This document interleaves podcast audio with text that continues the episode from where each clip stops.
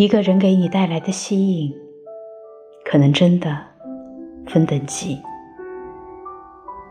可以接受，有好感、喜欢，都是有退路的选择。我的心如果再没有往那个方向跳了，我即刻就适应，去新的人那里采撷心动，可能是相似的人。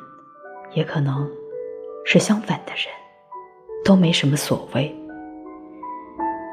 旧的欢乐消失，新的欢乐，我去新的人那里也找得到。爱，更像是一种没有退路的选择。爱是独一，唯一，仅此一个。我的罗曼蒂克史里，你是全篇主人公的名字。理论上，当然也可以找其他的人，但因为深深爱着一个人，就觉得自己别无选择。爱是自我限制，用衷心的浪漫把自己死死套牢。